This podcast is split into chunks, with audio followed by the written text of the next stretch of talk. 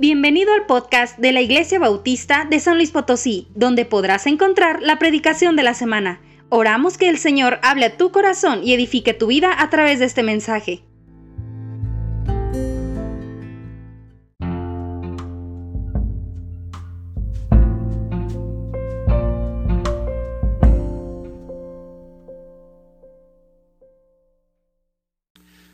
La Biblia se nos ordena siempre guardar el corazón por sobre todas las cosas, o sea, cuidarlo. Eh, es ahí donde se define realmente quiénes somos, en el corazón. en el corazón estás tú y ahí es donde realmente eres tú. Ahí ah, se define realmente lo que somos, quiénes somos, que amamos, que deseamos alcanzar ¿Por qué hacemos lo que hacemos? Porque Uni quiere ser misionera. Ella lo sabe desde lo profundo de su corazón. Y yo no sé las motivaciones, yo confío en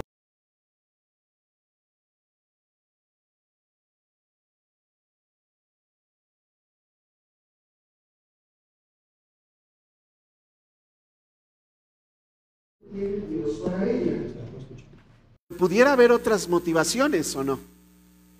Claro que sí. Entonces, hablar de gozo es hablar de satisfacer cada una de nuestras necesidades y cada uno de nuestros deseos y debiera ser en la fuente que es Dios mismo. Entonces, vamos a añadir esta mañana tres características más que necesitamos en nuestra vida cristiana para alimentarnos cada día de gozo, un gozo indescriptible que nadie te lo puede robar obteniendo ese gozo en la satisfacción que Dios nos puede dar. Amén. Entonces, nuestros tres puntos el día de hoy, y vamos a ir a Filipenses capítulo 3, si quieres ir allá. El primer punto va a ser perder para ganar. Segundo, persistir en alcanzar. Y tercero, perseverar en esperar. Y ahí está todo muy rimado. Déjame ir entonces al primer punto. ¿Estás listo? Perder para ganar. Eh, Pablo, como dije, está hablando a la iglesia en Filipos. Él está en Roma, está encarcelado. Está hablando a la iglesia en Filipos y ahora va a pasar a otro tema, ¿ok? Y entonces les empieza a decir lo siguiente. Vamos a hablar de perder para ganar. Y dice el pasaje, eh, capítulo 3, eh, versículo 1. Vamos a leer primero del 1 al 9. Por lo demás, hermanos, gócense. Se ya hablé de varias cosas, pero hermanos, gócense. ¿Gócense en qué? En el Señor. ¿Por qué andas buscando el gozo en otras cosas? En otras cosas que, que puedes perder.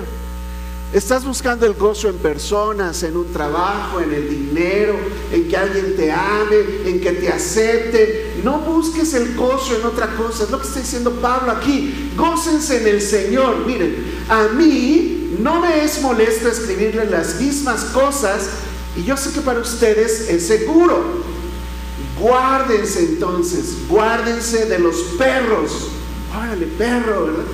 Guárdense de los malos obreros Guárdense de los mutiladores del cuerpo, está hablando de los judíos cristianos que llegaban a las iglesias y les decían, para que tú seas un verdadero cristiano, tienes que también ser un verdadero judío, así que circuncídate.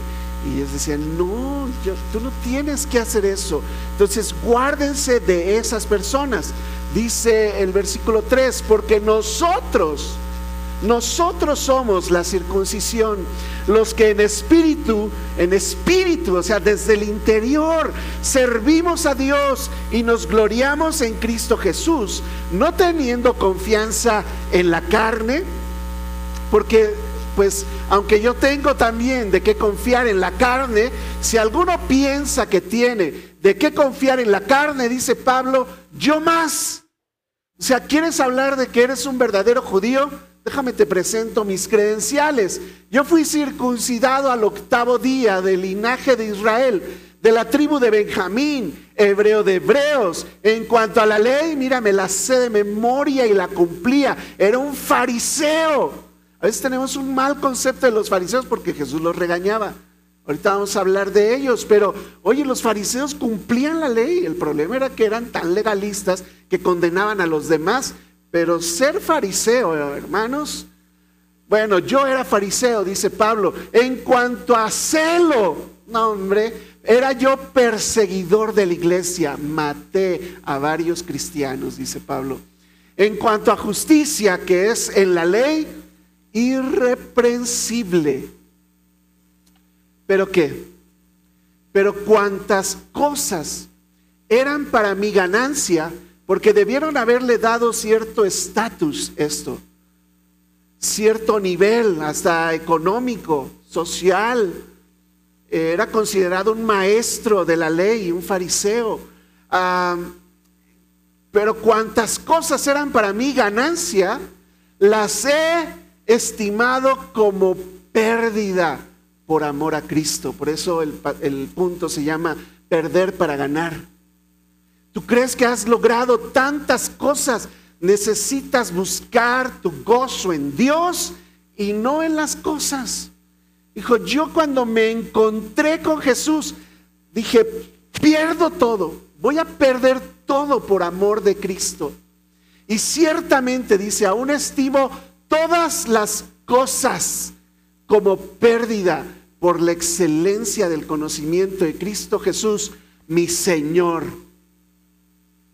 por amor del cual lo he perdido todo y lo tengo por, dice ahí, basura. Pero es que el, traductor de la Biblia dijo, ay, ¿qué palabra le pongo? Está muy fuerte la palabra. Y pues es la Biblia, ¿verdad? Déjale, pongo basura. El original de la palabra ahí que se tradujo como basura, hermanos, es excremento, es desecho, es comida podrida de varios días, es un animal muerto. Esa es la idea de esa palabra que tradujeron como basura. Y lo tengo por basura para ganar a Cristo y ser hallado en Él, no teniendo mi propia justicia, mi propio gozo, que sería por la ley, sino la que es por la fe de Cristo, la justicia que es de Dios por la fe. ¿A qué nos está llamando Pablo aquí? Bueno, nos está llamando primero a guardar nuestro corazón. Hay muchas influencias en este mundo. El pasaje inicia diciendo que Pablo está dispuesto a repetirles las mismas enseñanzas hasta que queden grabadas en los corazones y el mensaje empieza diciendo, guárdense, guárdate de lo que escuchas, de lo que ves, de lo que te dice la gente, de lo que parece que así se está moviendo. Te pueden estar engañando.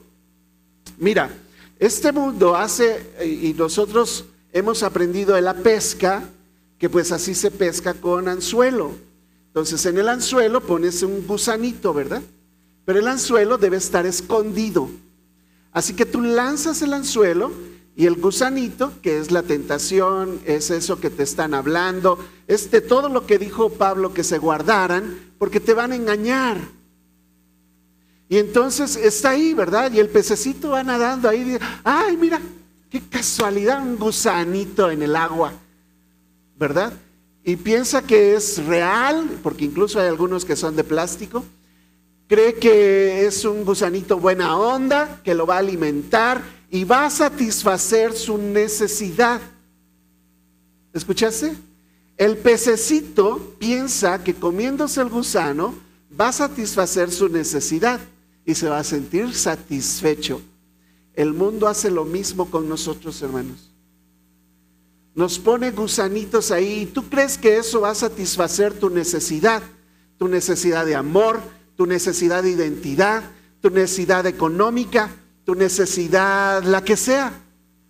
Piensas que así es. Y pues como muchos los ves que están comiendo gusanitos, ahí vas tú. ¿Verdad? Te decía tu mamá, a mí me lo decían. Y si tu amigo también se avienta del puente, tú también. Pues sí, ¿verdad? Allí va uno. Y sí, literalmente me aventaba el puente para el río, entre las piedras ahí. Eh, eso sucede, hermanos. Pero el llamado de Dios es a guardarnos, porque el mundo está listo para engañarte, como era esta situación. Los perros, referidos en el pasaje, se refiere a personas que eran, así como dice lo siguiente, malos obreros. Era gente que llegaba a las iglesias a destruir, no eran considerados miembros de la iglesia, eran gente que llegaba nada más de mala onda. No he reconocido a alguien así aquí todavía, pero este, dice, guárdense porque ellos meten ideas, dividen a las iglesias, hay malos obreros, enseñanza judía que no es correcta. Te llega de tantos lados tantas enseñanzas que es simplemente para confundirte. Básicamente nos manda cuidar lo que entra por nuestros oídos, por nuestros ojos, por nuestros sentidos, que nos instruyen sobre cómo lograr la verdadera satisfacción. Y te están engañando, te están sonsacando, decía la, ¿verdad? ¿No me crees? Bueno, yo que te estoy contando aquí, deja que la Biblia te diga qué onda, ¿verdad? Debemos guardar entonces nuestro corazón. El punto es que metemos tantas cosas en nuestro corazón y luego de ahí nacen nuestros malos deseos. Deja que Jesús, Jesús nos instruya en esto. Mateo 15, 18 al 20. Lo que sale de la boca, ¿de dónde sale? Del corazón. ¿Y eso qué hace? Está bien padre. No, eso contamina. Por eso es importante que estés aquí. Por eso es importante que por lo menos veas el video si no pudiste venir o estás fuera de la ciudad. Porque el mundo te está contaminando. Tú tienes que oír la palabra de Dios, que es la verdad. Dice entonces, ah, eso contamina al hombre. ¿Por qué? ¿Por qué Jesús? ¿Por qué eres así, mala onda, verdad? Bueno, porque del corazón, del corazón salen, ¿qué sale ahí? Los malos pensamientos, los homicidios, los adulterios, las fornicaciones, los hurtos, los falsos testimonios, las blasfemias y la lista pudiera seguir. Estas cosas son las que contaminan al hombre, pero el comer con las manos sin lavar no contamina al hombre, porque había un ritual para lavarse las manos. Eso no tiene ningún valor. Lo que te contamina es lo que estás escuchando, lo que estás oyendo, lo que estás viendo. Eso lo vas guardando en tu corazón. ¿Y sabes qué hace? Hace a un lado la palabra de Dios, hace un lado a Dios mismo. Y lo que estás metiendo en tu corazón empieza a contaminar tus ideas, tus pensamientos, tus motivaciones, tu inteligencia, tu voluntad y todo queda contaminado y por eso te comportas como te comportas. Por eso tomas decisiones como las has tomado. Porque estás contaminado. En tu corazón no hay cabida para la palabra de Dios. Por más que yo te la diga, te la quiera meter a la fuerza, dice Pablo, te la repita una y otra vez. Para mí no es molestia y es seguro. Pero hazle campo a la palabra de Dios y no a todo lo que está contaminando tu vida hablamos la vez pasada, es para que te vaya bien, te va a ir mal. Te va a ir mal. Isaías 29, 13, porque el punto es que tú puedes incluso hacer cosas que no son pecado con, con mala motivación, decía hace rato. Isaías 29, 13 dice, pues el Señor, porque este pueblo, hablando del pueblo de Israel, Uy, se acerca a mí con su boca, no hombre, aleluya, gloria a Dios, ¿verdad? Y se saben todo el lenguaje cristiano. Hermano, ¿cómo está? Bien bendecido, bende ay caramba, ¿verdad? Eh, el pueblo se acerca a mí con su boca y sus labios me honran. No, hombre, cantas, pero bien fuerte aquí. Pero su corazón, ¿qué es lo que le importa a Dios? Tu corazón. Y Él ve tu corazón. Su corazón dice, está lejos de mí. Y su temor de mí no es más que un mandamiento de hombres que les ha sido enseñado. Y entonces tú puedes venir a esta iglesia porque obtienes beneficios y no te importa Dios. Pero ¿sabes qué? Me puedes engañar a mí, pero a Dios no. Tú puedes servir en esta iglesia, ser un líder de la iglesia, pero tus motivaciones hay que cuidarlas, guardarlas. Por eso dice Proverbios 4:23, sobre toda cosa que atesoras, que guardas, que cuidas, eso significa, guarda tu corazón, porque de él mana la vida. Ahí está la fuente del gozo. Ahora, en el corazón tú debieras meter a Dios para que de ahí mane la vida y entonces todo vaya correctamente. Eh, decía la, hermana Lupita Alessio, ¿no? Haré limpieza al armario. ¿No? ¿Cómo va? Ay, ahora ya nadie se la sabe, ¿no? Bueno. Desarraigar mis... Ah, ok. No la quieres cantar, está bien, yo entiendo, ¿verdad? Quieres guardar tu corazón de la hermana Lupita Alessio. Pero es importante que hagamos eso, hermanos. Guardemos nuestro corazón como un tesoro precioso, porque dentro del corazón debiera estar Dios. Así que tú debes atesorar eso y cuidar que no se contamine. Y si algo entró a ese corazón, hay que limpiar el corazón. ¿Ok? Entonces tú dices, sí, pues eh, tal vez he metido cosas a mi corazón que, han, que me han contaminado. Bueno, la segunda parte de este pasaje habla de cómo Pablo tenía muchas cosas en que basar su satisfacción y su felicidad. En sus logros, su orgullo, sus méritos. Tal vez esto le trajo bendiciones materiales, económicas, privilegios, no pásele, ¿verdad? Usted primero. Pero al conocer a Cristo, Pablo se despojó de todo eso, limpió su corazón. ¿Te das cuenta? Ninguna de las cosas, excepto que persiguió a la iglesia, pero muchas de las cosas que está diciendo Pablo que él tenía como algo valioso, estaba cumpliendo la ley de Dios. ¿Cuál era el problema? La motivación, el corazón, ¿por qué lo hacía? Lo hacía por quedar bien, por, por sus propios méritos, lo hacía por orgullo. El problema no es lo que hacía, el problema es el por qué lo hace. Por eso a veces Dios nos mete en pruebas, porque te dije la otra vez, cuando te apachurra, saca de dentro de ti y muestras lo que hay dentro de ti y se descubre para que tú lo veas y pues de pasada yo que soy el pastor y entonces viene la prueba y todo, y te apachurro tantito, y ah, ay caramba, pues ahora ya sé qué hay en tu corazón, o cuáles eran tus motivos, aún haciendo cosas buenas. En sus logros, orgullo, sus méritos, bendiciones económicas, privilegios. Pero al conocer a Cristo, dice él que se despojó de todo eso, limpió su corazón, dejó de buscar agua que saciara su sed, donde no hay agua que sacie tu sed, o que es temporal. Pablo se despojó de ese corazón, de esos deseos, de esas motivaciones que él tenía, de esos anhelos o pasiones que lo movían, y fueron transformados y ahora dirige su corazón hacia Dios y Él es la fuente de su gozo. Entonces nadie se lo puede robar. ¿Te das cuenta? ¿Sí te das cuenta? Está como raro esto. Bueno, escucha a Dios hablar de su pueblo todavía. Jeremías 2.13. Porque dos males ha hecho mi pueblo, dice. Me dejaron a mí. No, pero si yo estoy aquí en la iglesia, hey, escucha, estás dejando a Dios cuando Dios no es el centro, el único que ocupa tu corazón. Si hay otra cosa en tu corazón, eso se llama ídolo, porque tu corazón debe pertenecerle solamente a Dios. Déjame poner algunos otros ejemplos antes de seguir. Eh,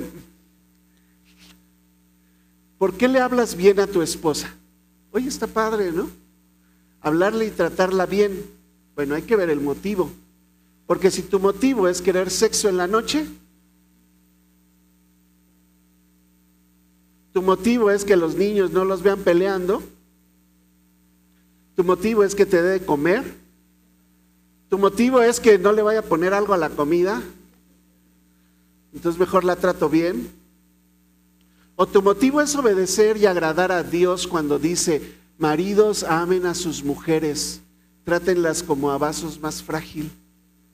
El motivo ni siquiera es para amar a tu esposa. Yo amo a Dios como Él me manda amar a mi esposa, procuro amar a mi esposa porque quiero agradar a Dios y el motivo cambia. ¿Te diste cuenta? Los dos están tratando bien a su esposa, pero uno con un motivo errado. Y dos males hizo mi pueblo. Me dejaron a mí, fuente de agua viva, y cavaron para sí cisternas, cisternas rotas que no retienen agua. Por eso el salmista cuando se equivoca en sus decisiones y ahora llega al pecado, porque tienen el mismo camino, él clama a Dios.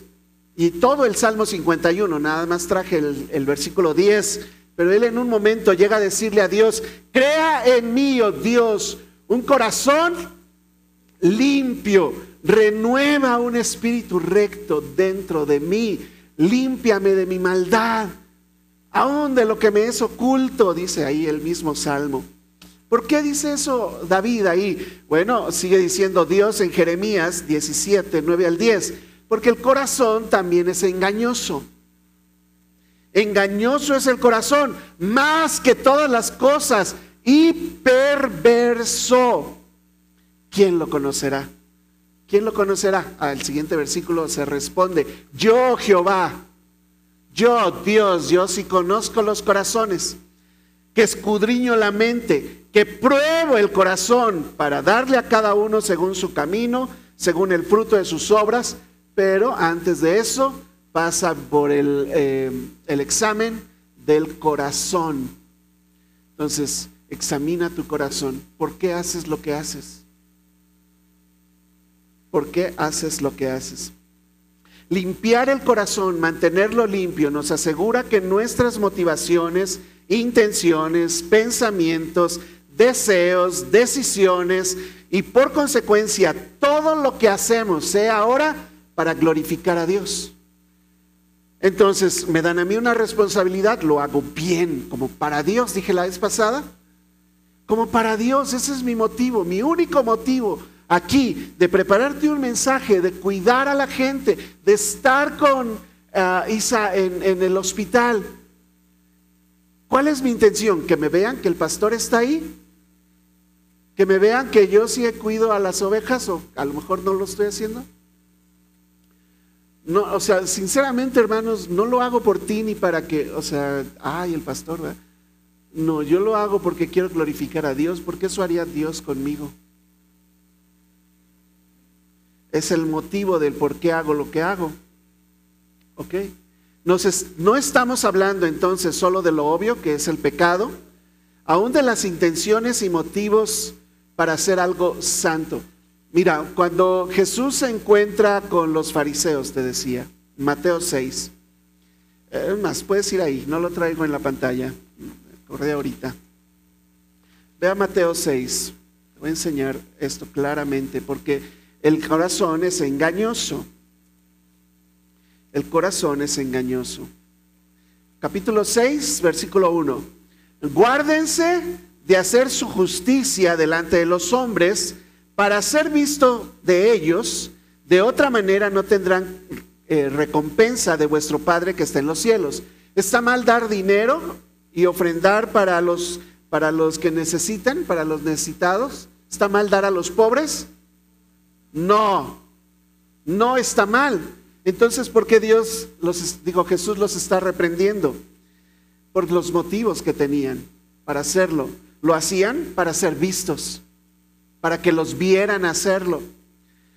Cuando des limosna, versículo 2, no hagas tocar trompeta delante de ti, como hacen los hipócritas, ese es el motivo y en las calles para ser alabados por los hombres. De cierto te digo que entonces ya tienes tu recompensa.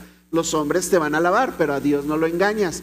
Tienes unos motivos incorrectos aun cuando das tu dinero con malas intenciones o motivaciones. Versículo 5, ve allá. Cuando ores, ¿está mal orar? Pero Jesús dijo, cuando ores, no seas como los hipócritas, porque ellos Aman el orar en pie en la sinagoga y en las esquinas de las calles mm, y que los vean pasar aquí y ah, para ser vistos por los hombres. Si esa es tu motivación, ya tienes tu recompensa, ya te vieron, te aplaudieron, uy, qué santo eres, por orar así, pero a Dios no lo engañas. Eres un hipócrita. ¿Está mal orar? No. ¿Cuál es el problema? Las intenciones del corazón. Versículo 16, capítulo 6, 16 de Mateo. Cuando ayunes, ¿está mal ayunar? Es lo mismo, hermanos. No seas austero como los hipócritas, porque ellos demudan sus rostros para mostrar a los hombres que ayunan. Ya tienen su recompensa. Nada más quería mostrarte esa parte importante, que aún haciendo cosas buenas, necesitas revisar por qué lo haces. Eh, muy bien, déjame ir entonces al siguiente punto aquí. Una vez que hemos perdido para ganar y limpiado nuestro corazón, poner a Dios en el centro es lo importante. Que Dios sea tu motivación entonces, que Dios sea quien te enseñe. Déjame leer el pasaje entonces de Filipenses. Vamos a ir ahora del 10 al 16. Dice entonces Pablo ahí, a fin de conocerle, voy a hacer todo esto que dije, perder para ganar, a fin de conocerle y el poder de su, de su resurrección y la participación de sus padecimientos, incluso llegando a ser semejante a Él en su muerte, si en alguna manera llegase a la resurrección de entre los muertos, pues que muera igual que Él. No que lo haya alcanzado ya, dice, ni que ya sea perfecto o maduro, Pablo hablando, ¿verdad? Sino que prosigo por ver si logro asir o alcanzar o agarrar aquello para lo cual fue también alcanzado o asido o agarrado por Cristo.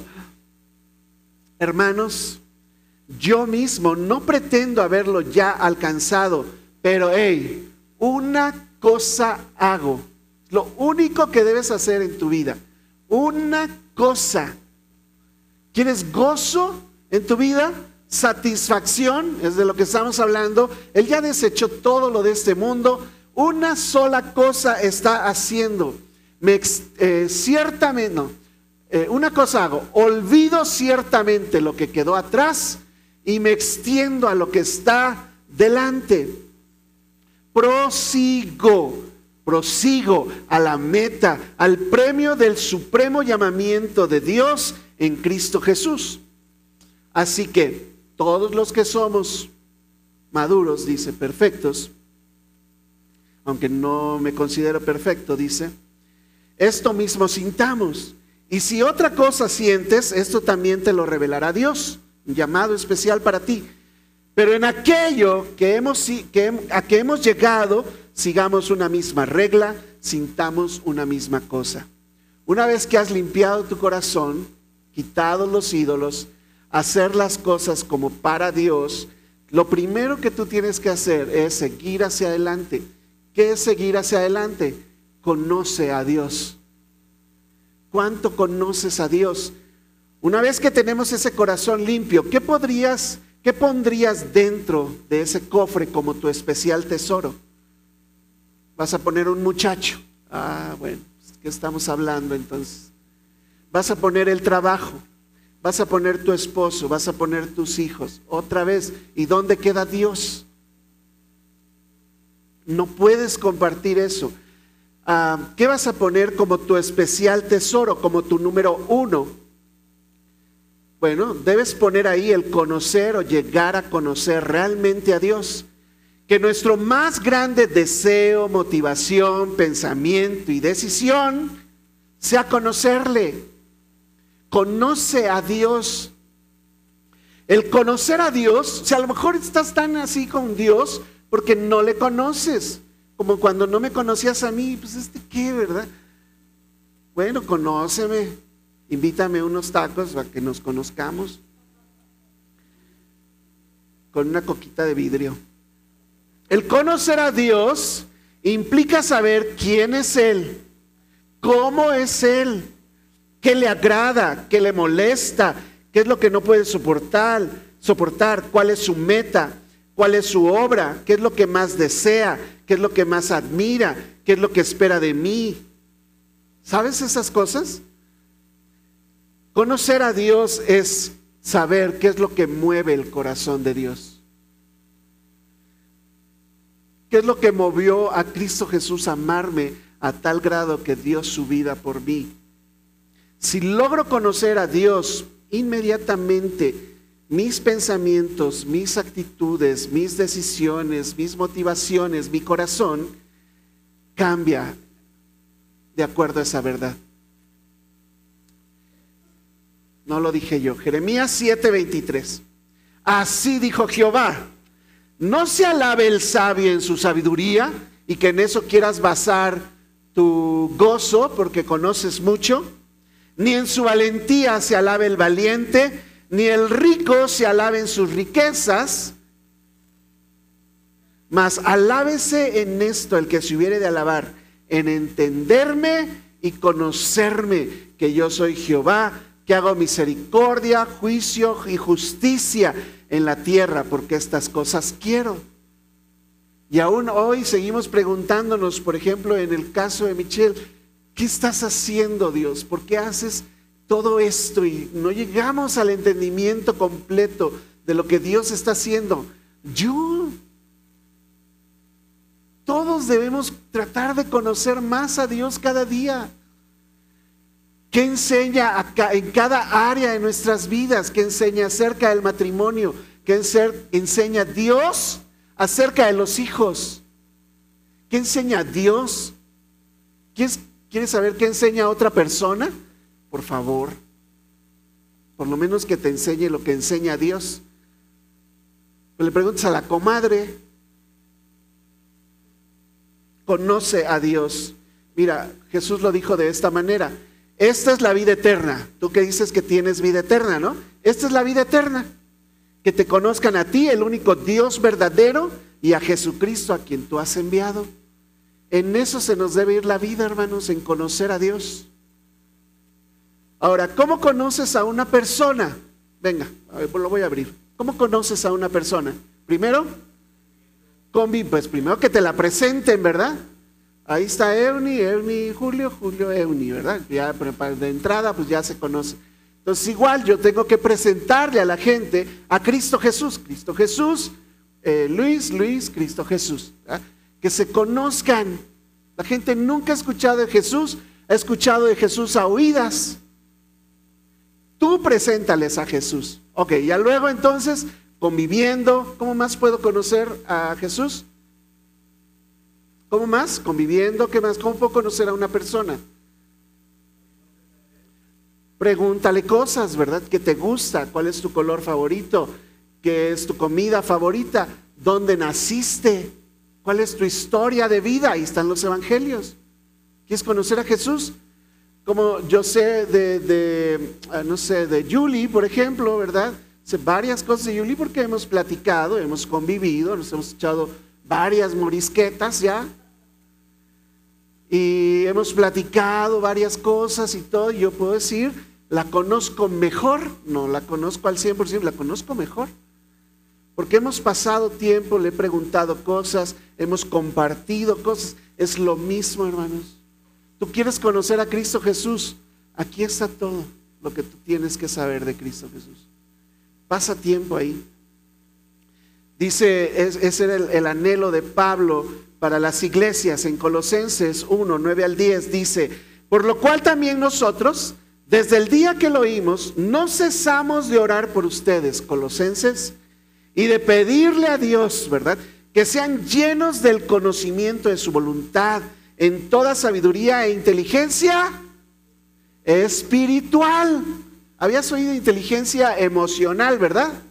Ahora está de moda que la inteligencia emocional, ni sé qué es eso. No soy psicólogo. He escuchado algunas cosas de inteligencia emocional, pero la Biblia dice que hay una inteligencia espiritual y una sabiduría espiritual que tú debes tener. Y era la oración de Pablo por su iglesia de Colosas, que ellos sean llenos, satisfechos del conocimiento de la voluntad de Dios en toda sabiduría inteligencia espiritual ¿Para qué? Porque yo sé, Dios, que si tú les permites que te conozcan, ellos van a andar, o sea, cambia su corazón y ahora ellos andan como es digno del Señor. le agradan en todo, llevan fruto en toda buena obra y ¿qué crees? Sigues creciendo en el conocimiento de Dios. Y esa es mi oración por ustedes, hermanos, por cada grupo juvenil. ¿Por qué me, dice Lupita, me preocupo por los inters o los eh, adolescentes, dunamis?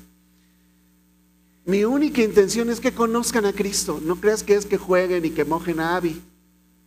La queremos mojar, ahorita llévenla al baño y mojenla.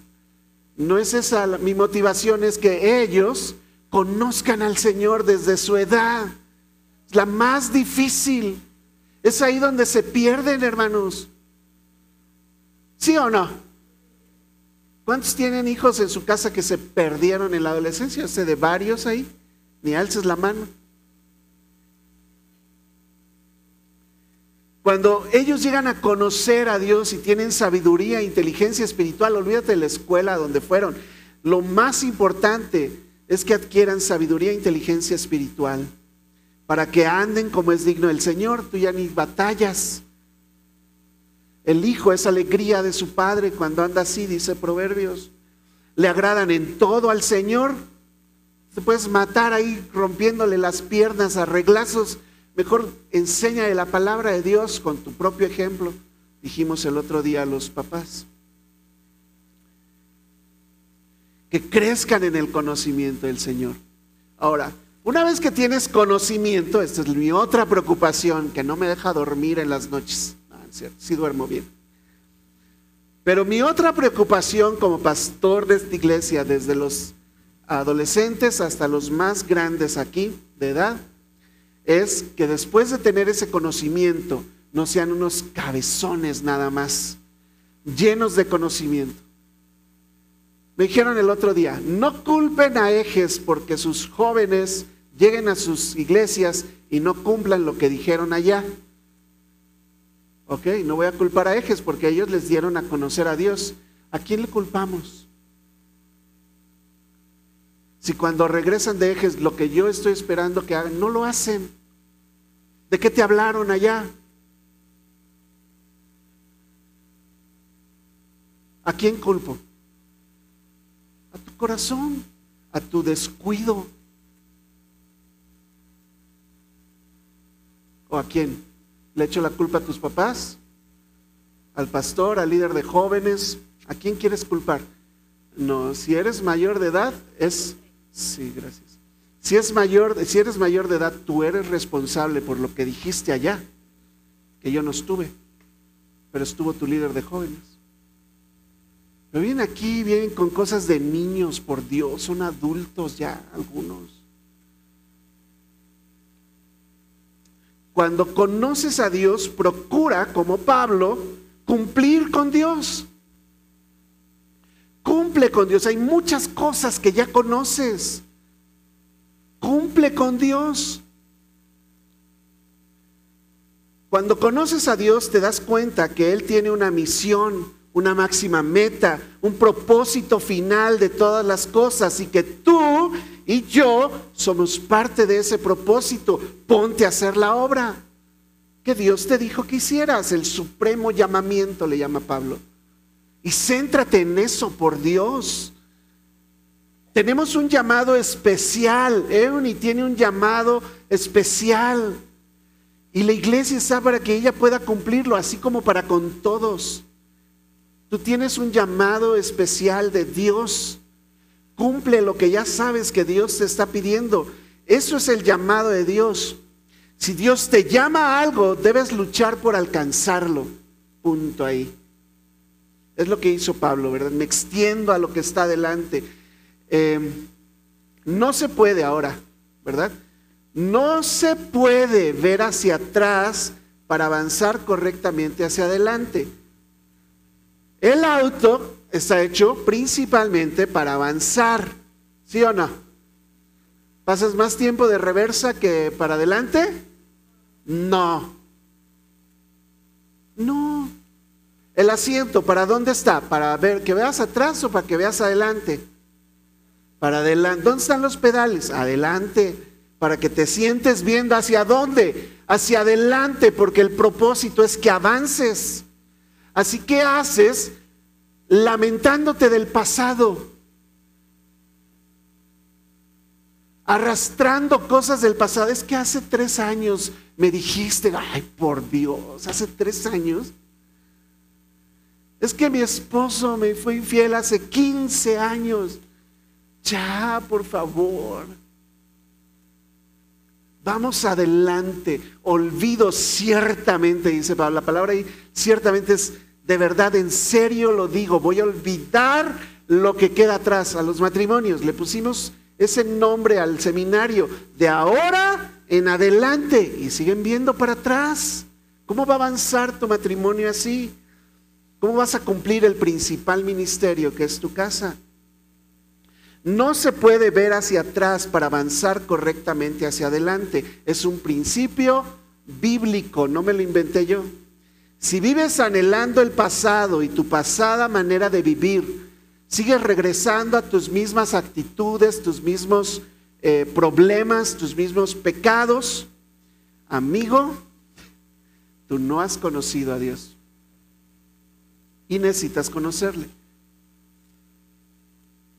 Lucas 9, 61 al 62, hace eco de lo que Pablo acaba de decir, de ir hacia adelante, de extenderme a lo que está adelante. Dice, entonces también dijo a otro, dijo otro, al Señor Jesús, te seguiré, Señor Jesús. ¡Wow! Yo quisiera que todos aquí, Señor, te seguiré. Solo déjame que me despida de los que están en casa. Eso significa hasta que se muere el último de la casa. ¿Qué le dijo Jesús? Sí, ve a tu casa, hijo. Jesús le dijo, ninguno. ¿Escuchaste? Cuando lea. Bueno, es la palabra de Dios. Segunda de Reyes, ahora otra vez Dios con su pueblo, por si crees que nada más ahí. Dios tratando con su pueblo dice, ay, estos muchachos, pero ellos no escucharon. Ellos no escucharon todo lo que les dije. Antes hicieron según su costumbre antigua como así se manejaban antes, así siguieron, no cambiaron. ¿Qué hacían? ¿Qué hacían antes? Escucha esto terrible. Así temieron a Jehová aquellas gentes y al mismo tiempo sirvieron a sus ídolos. Y también sus hijos y sus nietos, según como hicieron sus padres, así hacen hasta el día de hoy. Deberías leer esa parte de Segunda Reyes capítulo 17, porque desde el principio del capítulo Dios está molesto con su pueblo porque hicieron esto. Dice, empezaron a adorar un Dios, otro Dios, otro Dios, se olvidaron de mí. A los sacerdotes ya les valió toda la ley, agarraron a cualquiera para que fuera sacerdote y adoraran a los dioses. Como adoraron a Jehová, adoraron a otros dioses, pusieron ídolos en su corazón, hicieron lo que hacían todos los demás y según ellos agradaban a Dios y seguían con sus cosas.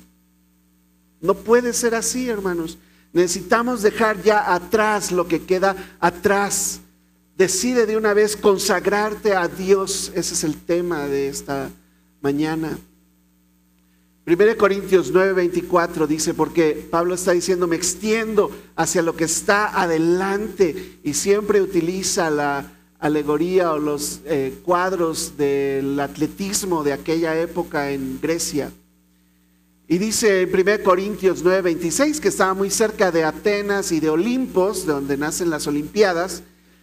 Él les dice, ¿no saben que los que corren en el estadio, todos a la verdad corren, pero uno solo se lleva el premio? Entonces corre corre de tal manera que obtengas el premio. Mira, a mí me da flojera, la verdad, salir a correr. Como que, ¿y luego qué? No hay competencia, no hay que ganarle a nadie, tú. Pero algo quieres alcanzar, a lo mejor buena salud, un buen ritmo. Tienes que ponerte metas y no vas.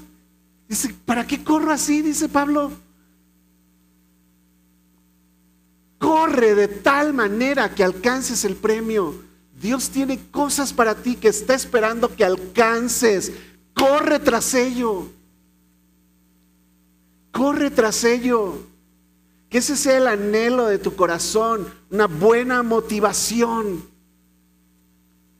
Pero si a ti todo se te hace un juego, sigue jugando. Después de perder para ganar, sacando todo lo que ocupa el lugar de Dios en nuestro corazón, debemos persistir en alcanzar el conocer a Dios y cumplir con el llamado a nuestras vidas. Mira, la vida se va y a veces, hace dos semanas hablé de un joven de 14 años que murió y hoy Michelle de 29 o 30 años está luchando entre la vida y la muerte. Y tú crees que tienes toda tu vida por delante. Tienes que cumplir tu llamado en esta vida. Luchar, pelear, con la vista puesta hacia adelante, hacia arriba. ¿Ok? Que es el último punto aquí. Necesitamos perseverar en esperar. Ahora, ¿qué quieres esperar? Vamos a ver el pasaje final. Dice, hermanos, ya les dije todo esto, estoy aquí regañando fuerte, si tú quieres, oye, es la palabra de Dios, ¿ok? Vaya a bajar y ya todos me volteen la cara y ya nadie me hable, ¿verdad? Pero dice, hermanos, sean imitadores de mí. Ya les dije todo esto, guarda tu corazón, límpialo, eh, corrige tus motivos, que sea Dios el centro de tu vida, pelea por el, cumplir el llamado de Dios, conoce a Dios. Hermanos, eso es lo que yo estoy haciendo, dice Pablo, ¿verdad? Eso es lo que estoy haciendo, sean imitadores de mí. Y miren a los que así se conducen para que se fijen en ellos y hagan ustedes igual, según el ejemplo que tienen en nosotros. Versículo 18, porque por ahí andan muchos, por ahí andan. ¿Eh? ¿Escucharon? Por ahí andan muchos, de los cuales les dije muchas veces, y aún hoy lo digo llorando, esas personas que los perturban a todos en esta iglesia son enemigos de la cruz de Cristo, que los distraen de su llamado, que los distraen de conocer a Dios con tonterías. Esos son los verdaderos enemigos de la cruz de Cristo el fin de los cuales será perdición, cuyo Dios es el vientre y cuya gloria, ¿verdad? No yo, yo, ¿verdad? Cuya gloria es su vergüenza. Porque solo están pensando en lo terrenal y se les ven los motivos. A leguas se les ven los motivos. Pero no así nosotros, dice. Nuestra ciudadanía, ¿dónde está? en los cielos, de donde también esperamos al Salvador, al Señor Jesucristo, el cual transformará, al final de cuentas, nos transformará el cuerpo de la humillación nuestra. Está humillado este cuerpo, ¿verdad? Este cuerpo no es mi cuerpo. Sí es mi cuerpo, pero es, humillante. Porque lo comparamos con la gloria suya, ¿verdad? Ese cuerpo que vamos a tener, dice, para que sea semejante al cuerpo de la gloria suya y solamente por el poder con el cual puede también sujetar a sí mismo todas las cosas. Entonces, ¿en qué debemos poner nuestra esperanza? ¿En lo terrenal? ¿De veras? Después de esta, este mensaje, ¿vas a seguir pensando en lo terrenal? ¿En lograr en cosas de este mundo tu felicidad? Confianza, esperar es tener la confianza de lograr una cosa que se realiza o desea. Es tener la confianza, no es pues a ver, a ver si se da. Esa no es esperanza. Estoy seguro que un día va a llegar, por eso es esperanza, porque no lo veo todavía, pero estoy seguro que va a llegar. Si espera al Salvador, al Señor Jesucristo, y no es lo que más deseas, según tú estás esperando al Señor Jesucristo, y no es lo que más deseas, algo más está ocupando su lugar. Pablo está indicando aquí que si solo piensas en lo terrenal, te conviertes en enemigo de la cruz de Cristo, tú también. Una vez más, volvemos a nuestro problema del corazón. Y hazte esta pregunta. ¿Qué es lo que más espero que se realice? ¿Cuál es mi mayor deseo? ¿Cuál es mi mayor deseo? ¿Qué, quiero lograr? Vamos a ponerle ahí. Eh, Si tu respuesta no es, mi deseo más profundo es glorificar a Dios, agradar a Él y deleitarme en Él, te equivocaste. Glorificarle, agradarle, deleitarme en Él.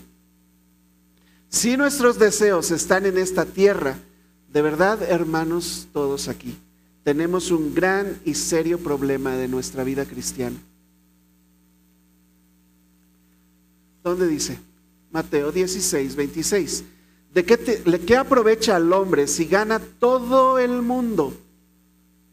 O sea, tienes el trabajo que soñaste, la esposa que querías, los hijos, no, no, no, son otra onda esos hijos. Eh, ¿Ya dije el trabajo? Sí. Ah, el carro de tus sueños es más doble, de uno de un color y otro de otro. La casa, wow, eso, un patiezote así para que los perros corran ahí. Este, y las arigüeyas. Eh, tu familia, no hombre, son un pan de Dios todos, ¿verdad? No hay pleitos en la familia, hombre, todos son excelentes. Eh, vas al restaurante y te tratan súper bien, eres conocido por todo, no, pásele, ay, wow. Bueno, si ganas todo eso y pierdes tu alma, ¿de qué te aprovecha? Dice. ¿Qué recompensa dará el hombre por su alma? Son buenas preguntas. ¿Qué estarías dispuesto a entregar a cambio de salvar tu alma? Es lo que está diciendo. ¿Qué valor le das a tu vida? ¿Estarías dispuesto a dejar eh, la maestría, el doctorado y tus logros profesionales como Pablo? ¿Estarías dispuesto a abandonar tu casa, tus comodidades por irte a otro país y cumplir el llamado de Dios para tu vida? Ese es el llamado de un misionero. Nada más lo estoy poniendo de ejemplo.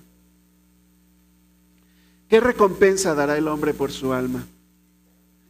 Lucas 21, 31. Miren también ustedes mismos que sus corazones, esto es Dios hablándote a ti, escucha. Miren también ustedes mismos que sus corazones no se carguen de glotonería y embriaguez y de los afanes de esta vida y venga de repente sobre ustedes, sobre ustedes aquel día. ¿Aquel día a cuál se refiere? Lo hemos estudiado también. Aquel día, el día en que venga Jesucristo. Y te encuentres súper lleno o te alcance la muerte. Uy, no tenías todo. ¿Crees que vamos a enterrarte con todos tus logros, tus títulos y tu carro también? Solo va a empezar a pelear la familia. ¿Y tú crees que te vas a ir con ellos? que no se llenen sus corazones de glotonería, embriaguez y afanes de esta vida. ¿Dónde debe estar nuestra esperanza? En lo celestial. Y necesitamos perseverar en ellos porque el mundo nos va a querer engañar. Aún con cosas que parecen buenas, pero muy por debajo. Checa la motivación. Tal vez simplemente es orgullo lo que quieres hacer. Por orgullo y no por la motivación correcta. Debes poner tus ojos en Dios, en lo celestial. Tenemos una esperanza como ninguna otra, hermanos. Solo que no podremos verla en esta vida o en este mundo.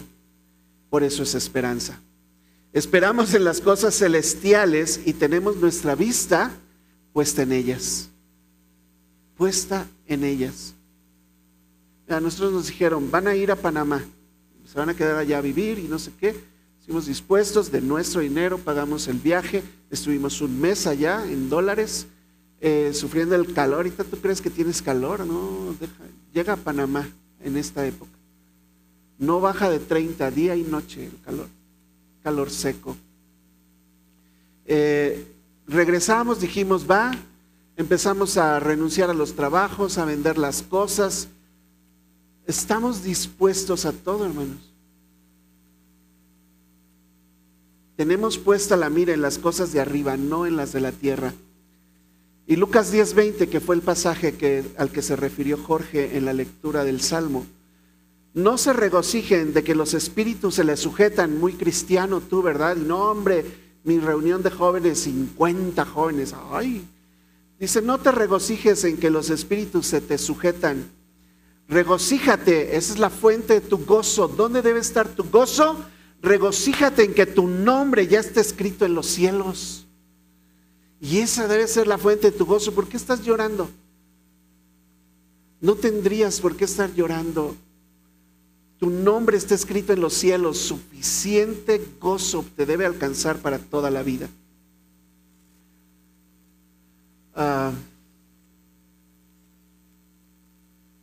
primero de Pedro, y vamos a acabar aquí con esto. Está alabando Pedro a la gente que le está escribiendo y les dice, a quien aman sin haberle visto, está hablando de Jesús. Tú amas a Jesús sin haberle visto. En quien creyendo, en creyendo en Jesús, aunque ahora no lo veas, ¿qué haces? Te alegras con gozo inefable y glorioso, que es de donde saqué el título del mensaje, de la serie. Es un gozo indescriptible, a eso se refiere con inefable y glorioso. Te alegras y no lo has visto. Simplemente crees en Cristo Jesús y es suficiente para ti. Y obtienes el fin de tu fe, que es la salvación de tu alma.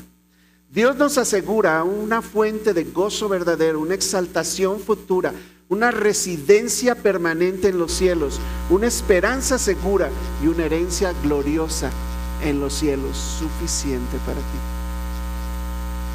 Amén. Déjame concluir con un pensamiento de John Piper en un libro que se llama Dios es el Evangelio. Dice así, si pudieras alcanzar el cielo libre de enfermedades, junto a todos tus seres queridos que tuviste en la tierra, con toda la comida que siempre te gustó, las actividades allá en el cielo que siempre disfrutaste, y todas las bellezas naturales junto a todos los placeres físicos que experimentaste en tu vida. Sin guerras, sin conflictos personales con nadie, ni accidentes ni desastres naturales. ¿Te sentirías satisfecho con ese cielo si Cristo no estuviera ahí? Porque ya ibas a decir que sí, ¿verdad? Pero si Cristo no está en el cielo, hermanos, no tenemos nada miserable de mí, decía. Seríamos los más dignos de conmiseración, pobres de los cristianos tontos. Eso es lo que significa. Que tu gozo sea Cristo Jesús. Porque cuando llegues al, al cielo, donde seguramente estará así, lo que más nos va a traer gozo es ver a Cristo es estar con Él para siempre. Así que pregúntate esta mañana, ¿cuál es tu mayor tesoro? ¿Cuál es tu mayor tesoro? Hasta si le dices a tu novia, ay, mi tesoro. ¿Cuál es tu mayor tesoro? Tal vez necesites perderlo para ganar a Cristo. O pregúntate, ¿en qué has persistido por años? Tal vez debas de cambiar tu persistencia para alcanzar lo que Cristo ha preparado para ti. ¿O qué te haría cambiar profundamente? Tal vez es pensar profundamente en tus motivos del por qué haces lo que haces. Si estamos en la búsqueda de un gozo indescriptible, hermanos, yo les animo a dejar toda confianza en ti a dejar tus propias satisfacciones, desecha todo lo que tienes como algo que aprecias, que atesoras, toma el camino hacia Dios hoy. Ve a buscar en sus fuentes agua de vida inagotable. Anhela con desesperación estar con Cristo para siempre. Ese es el gran secreto de la vida.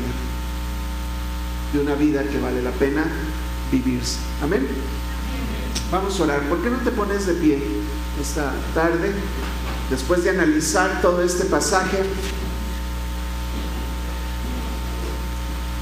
Señor, venimos hoy delante de ti. Ponemos nuestro corazón, Señor, en tus manos.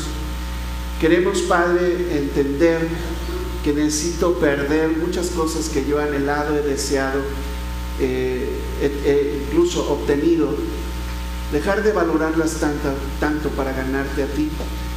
eh, escudriña nuestro corazón, Señor, límpianos de toda maldad, límpianos del pecado, del orgullo, la soberbia, Señor, límpianos de haber buscado agua en otro lugar y haber desechado, Señor, lo que tú nos, nos habías dado, nos habías conseguido. Eh, permítenos, Señor, como el apóstol Pablo, desechar todo lo que no te agrada y ponerte a ti solamente en el centro de nuestro corazón. Eh, permítenos también, Señor, ir hacia adelante y no hacia atrás, poner la vista en, las cosas que tú tienes hacia el frente, Señor, persistir en ello, correr para alcanzar lo que tú querías que alcanzáramos, Señor, y pronto, a buen tiempo. Ayúdanos, Señor, a cambiar profundamente, como lo hiciste con Pablo, Señor, y transformaste su vida, su mente, su pensar, sus motivos, su forma de decidir, su forma de hablar, su forma de pasar el tiempo, su forma de estar en tu presencia, de llegar a conocerte, de eh, cumplir, Señor, con todo el anhelo de su corazón a una costa de su propia vida para cumplir el llamado que tú le diste. Cámbianos, Señor, profundamente, Padre. Y ayúdanos a, a esperar lo que tú tienes para nosotros, no en esta vida, sino en la venidera. Ayúdanos, Señor, en el nombre de Jesús. Amén. Puedes tomar tu lugar. Muy bien.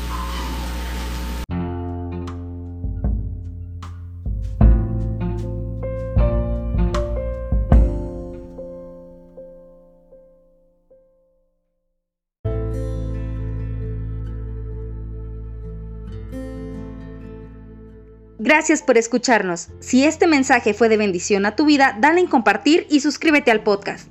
Para más información de nuestra iglesia, búscanos en Facebook como Iglesia Bautista de San Luis Potosí. Dios te bendiga.